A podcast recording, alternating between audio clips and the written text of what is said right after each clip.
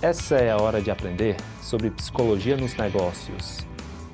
Eu sou o Alisson Soares e bem-vindo ao podcast Programa de Alto Impacto.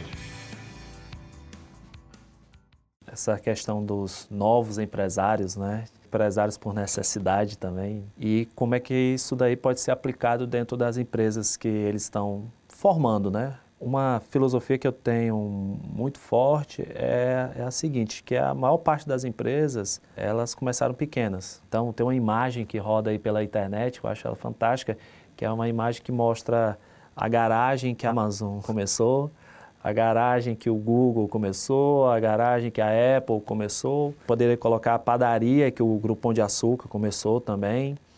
A gente poderia colocar as pequenas confecções que o grupo Riachuelo começou também. Eles começaram pequenos, só que é, começar pequeno pensando grande. E o pensar grande é, independente do tamanho que a sua empresa tem, você pode e deve utilizar essas estratégias. Com relação ao investimento de uma consultoria ou de algum outro profissional, Aí um outro ponto que a gente tem que avaliar de acordo com o momento da empresa.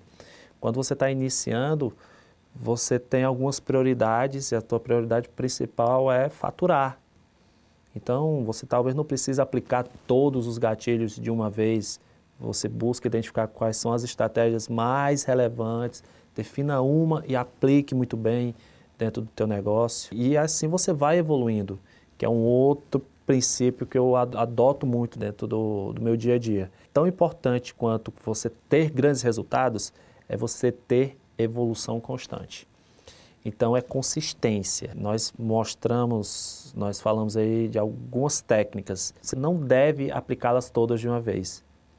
Você analisa e vai aplicando elas gradativamente. Assim como a sua empresa vai crescer gradativamente, você aplica ela gradativamente, que os seus resultados serão gradativamente crescentes. Então, essa é a filosofia que a gente trabalha. Independente do tamanho, tem que pensar grande, tem que utilizar o que as grandes fazem também. Você acabou de ouvir mais um podcast do programa Isso é da Sua Conta, do canal do Money. Do Money olhar sobre o comportamento humano relacionado à vida financeira.